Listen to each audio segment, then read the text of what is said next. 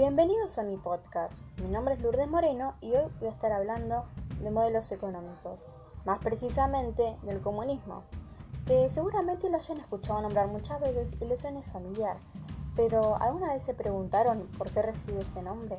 Bueno, justamente porque una de sus principales afirmaciones es que los bienes deben ser de la comunidad. Pero antes de explicar por qué estas y muchas de sus características son un fracaso, vamos a conocer cómo y cuándo surgió.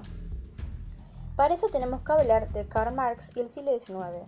Nos encontramos en plena revolución industrial. Las grandes fábricas y minas han creado una clase social urbana que había abandonado el campo y que vivía en la más absoluta pobreza.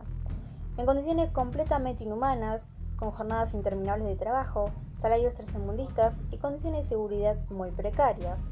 En este contexto, en 1848, Marx y Engels publican el Manifiesto Comunista. Hay dos puntos del comunismo que son los más importantes.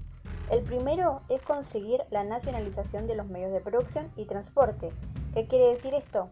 Que el Estado sea dueño de todo aquello que sirva para producir cosas y de todo aquello que pueda transportarlas. De esta manera, Marx cree que acabará con la explotación de la burguesía del proletariado, y por lo tanto se acabarían las clases. El segundo de los puntos más importantes es el medio para conseguir esto. Para conseguir un Estado comunista es necesario una derrotación violenta, una revolución que permita instaurar la dictadura del proletariado. Las ideas de Marx y Engels comienzan a extenderse como pólvora por la Europa industrial llegando a la Europa del Este, donde se encuentran países sin apenas industria y donde a priori el comunismo podría tener menos sentido. Sin embargo, es justamente en algunos de estos países donde más fuerzas acaban teniendo estas ideas. Pero no es hasta el principio del siglo XX, cuando los comunistas se organizan y fundan partidos comunistas en varios países como Rusia, Austria, Alemania, Finlandia, Hungría, Polonia, España e Italia, entre otros, e incluso llegaron a América Latina, países como México, Uruguay o Brasil. Para unir a los trabajadores de todo el mundo se crea la Asociación Internacional de Trabajadores con sus siglas AIT, también conocida como la primera internacional que consigue unir a sindicalistas, perdón, socialistas, anarquistas y obreros principalmente de Inglaterra, Francia e Italia. Si bien es verdad que no tuvo mucha fuerza salvo en la frontera, lo más destacable que ocurre es una escisión de ella entre los seguidores socialistas de Marx a los que se les llamará en adelante marxistas y a los anarquistas más próximos a las ideas del ruso Mikhail.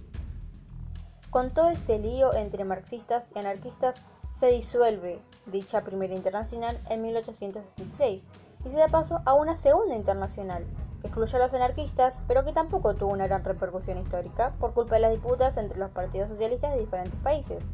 Lo más destacable que ocurre en ella es la de la declaración del 1 de mayo como Día Internacional de los Trabajadores en 1889 y el 8 de marzo como Día Internacional de la Mujer Trabajadora en 1910.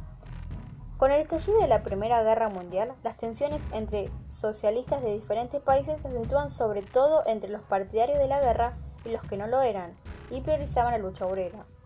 Es entonces, en 1917, cuando ocurre el momento más importante de la historia del comunismo, la Revolución Rusa. Con una Rusia desangrada por la guerra mundial, el hambre y anclada en una monarquía absoluta regida por los zares, la revolución estaba servida. A principios de año ocurre la Revolución de Febrero, según la cual el zar tiene que aplicar y un gobierno provisional permite la entrada de refugiados políticos, entre ellos Vladimir Lenin, al que los alemanes envían a Rusia con una buena cantidad de dinero para que desestabilice a Rusia y dicho y hecho. Lenin y Leon Trotsky se sitúan a la cabeza del partido bolchevique, un partido revolucionario que pronto se subleva llevando a cabo la Revolución de Octubre. Los revolucionarios asaltaron al palacio del zar en Petrogrado y más tarde ejecutaron a la familia real al completo. También derrocan al gobierno provisional durante la Revolución rusa y los años posteriores los bolcheviques se tendrán que enfrentar a otras fuerzas contrarrevolucionarias, como los realistas partidarios del antiguo régimen zarista o los mencheviques que eran contrarios al antiguo régimen pero menos revolucionarios que los bolcheviques. Sin embargo, Lenin y sus bolcheviques triunfan y toman el control de Rusia para después fundar la Unión de Repúblicas Socialistas Soviéticas, también conocida como URSS, o Unión Soviética. Un poco después de tomar el poder se funda la Tercera Internacional, también conocida como la Internacional Comunista. Coincidiendo con esto comienzan a surgir partidos comunistas en muchos lugares de Europa como Suecia, Finlandia, Austria, Hungría, Polonia, mientras que en otros países como Reino Unido, Francia o Alemania el movimiento aumentó exponencialmente al acabar la Primera Guerra Mundial. Pero volvamos a Rusia, que es donde está a punto de ocurrir algo histórico, ya que es la primera vez que, está, que se iba a poner en práctica el comunismo a gran escala. Las primeras medidas de Lenin son sacar a Rusia de la Primera Guerra Mundial a cambio de una gran parte de su territorio. Lenin aprueba también la separación de Iglesia y Estado. Se aprobó la igualdad entre hombres y mujeres y se estableció el matrimonio civil. También se estableció el mismo sueldo para los funcionarios y obreros. Se nacionaliza la banca y las grandes empresas y se asegura el control obrero de las empresas de más de cinco trabajadores. El gobierno también decretó la anulación de la deuda del Estado. Sin embargo, todo esto tendrá un precio, una cruel y despiadada represión llevada a cabo por la Checa, una policía política que no dudaba en encarcelar y fusilar a todo aquel sospechoso de ser contrarrevolucionario.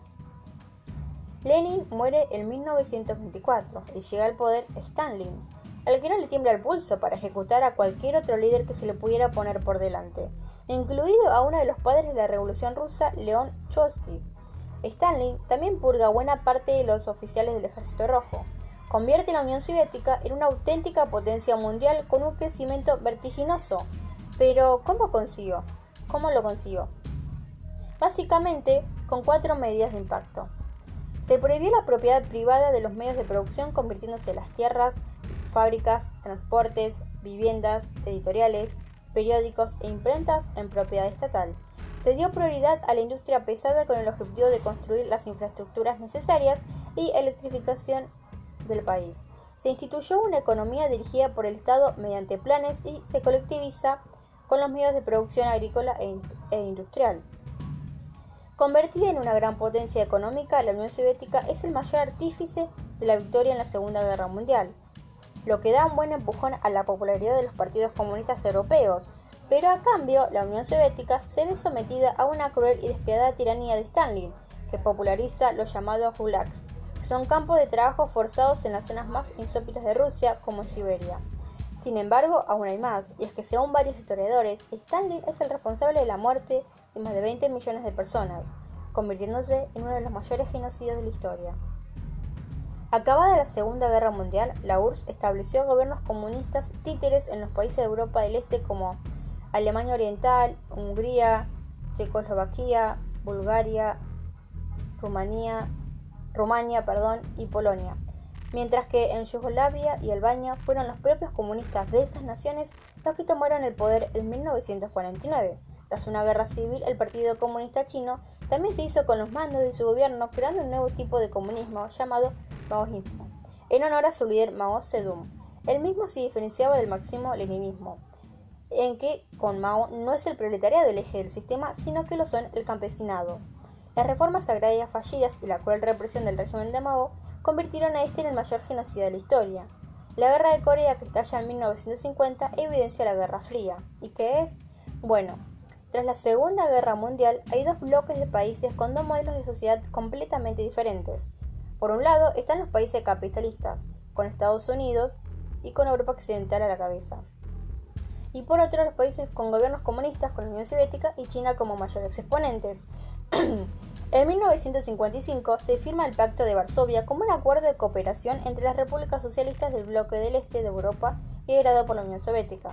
En agosto de 1961, la República Democrática Alemana inició la construcción del muro de Berlín con la excusa de frenar las conspiraciones occidentales, pero en realidad se pretendía evitar la huida masiva hacia el bando occidental. La Guerra Fría está desde un principio marcada por una guerra armamentística centrada en las armas nucleares y por una carrera espacial en la que Estados Unidos y la Unión Soviética por ver quién llega antes al espacio o a la Luna. Mientras surgen varios gobiernos comunistas en Asia, Kim Il-sung se hará con el poder en Corea del Norte, dando origen a un nuevo comunismo, Paul toma el poder en Camboya, Ho Chi Minh en Vietnam y Win en Birmania.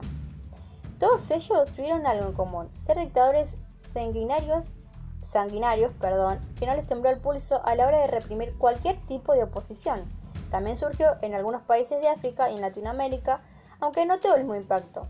pero existieron guerrillas en varios países como pueden ser las de Colombia, Nicaragua, pero en el único lugar que triunfó una revolución fue en Cuba, en la que la revolución cubana dio paso al régimen de Fidel Castro en 1959. El mismo eliminó la gran y mediana propiedad privada e inició un proceso de expropiaciones y nacionalizaciones, así como una reforma agraria. Para contrarrestar el auge comunista, los países capitalistas desarrollaron amplios sistemas de bienestar públicos que tuvieron una gran aceptación entre la población y con el paso de los años los países comunistas empezaron a dar muestras de agotamiento. Las economías de China y la Unión Soviética comenzaron a flojear. China asumió que su única salvación era abrirse al libre mercado, y lo consiguió llevar a cabo con éxito. La Unión Soviética trató de llevar a cabo un cambio similar, pero colapsó y se desintegró en multitud de países en 1991. Sin embargo, el símbolo del ocaso comunista fue la caída del muro de Berlín en 1989, y dicho modelo solo sobrevivió en algunos países como Corea del Norte, en Cuba, Venezuela y Bolivia. Ahora bien, ¿por qué se considera que no funciona? El problema está en cómo y quiénes lo llevan a cabo, o en realidad viene de raíz y sus teorías son erróneas. Y aunque es verdad que un modelo económico de por sí depende mucho de quién lo lleve a cabo, en este caso podemos hablar de un modelo que es erróneo. Y para explicar esto voy a basar en dos ítems. El primero es que, bueno, como sabemos, y quizás no lo nombré hasta el momento, la base principal de este modelo es la teoría de valor trabajo, que considera que el valor de un bien depende de la cantidad de trabajo, de la cantidad de horas que, que lleva ese trabajo. Un zapato vale menos que un auto porque para hacer un auto hace falta más horas de trabajo. Por lo que Marx llega a la conclusión de que la ganancia de la empresa la genera el trabajador. Y de ahí parte la idea de que el empresario le roba al trabajador. Pero esto es erróneo. Y lo demostró la, la escuela austriaca, demostrando que lo que determina el valor de las cosas son las preferencias del individuo que las va a comprar.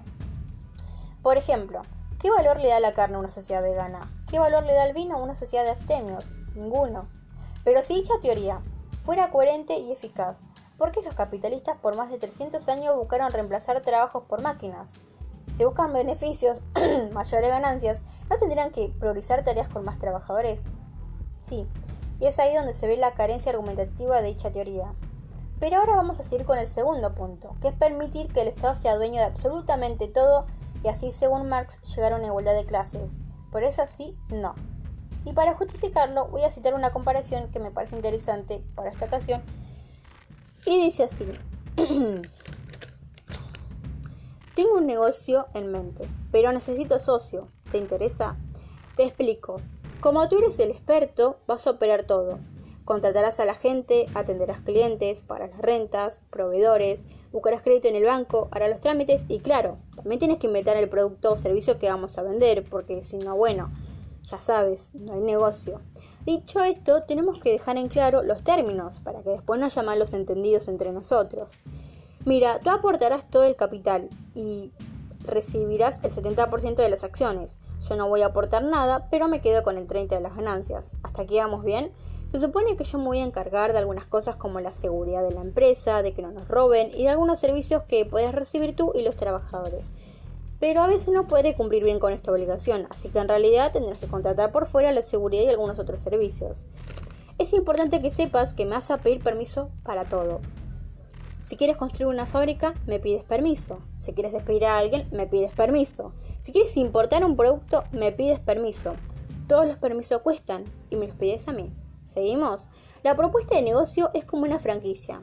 Le pagarás una regalía del 16% de todas las ventas, no importa si el negocio gana o pierde dinero. Y si no pagas las regalías a tiempo, te tendré que cobrar intereses, multas y recargos. También necesito que me pagues un porcentaje de lo que la empresa le pagará a los trabajadores. Luego te explico cómo se calcula eso, porque es bastante complicado y muy seguramente tendrás que contratar a un contador y a un abogado fiscalista. Y lo más importante, si el negocio gana dinero, me entregarás el 30% que me toca de las utilidades. Pero si el negocio pierde dinero, tú vas a cubrir las pérdidas. Acuérdate que yo soy tu socio, pero solo en las ganancias. Y cuando te quieras llevar tu parte de las ganancias, el 70%, ahí también te voy a exigir que me pagues el 10%, el 10 adicional. En realidad seré tu socio al 40% de las ganancias. ¿Le entras al negocio? ¿No quieres? Bueno, menos mal que no es opcional. Seré tu socio y me puedes decir gobierno, Hacienda, Estado o como tú quieras. Ahora ya lo sabes. Yo no genero los empleos, no muevo la economía, ni creo la riqueza, pero soy socio de todos los emprendedores. Y aunque es verdad que esta es una comparación casi humorística, es así como funciona que el Estado sea dueño de todo. No se habla de una igualdad de clases, se habla de una injusticia en quienes quieren trabajar, se dificulta, se pone obstáculos. Y es por eso que consideramos que dicho modelo no funciona más allá de cómo se lleva a cabo. Así que espero que les haya gustado, aunque muchos seguramente sigan estando en desacuerdo, eh, es mi opinión y creo haber presentado los argumentos necesarios. Que tengan un lindo día.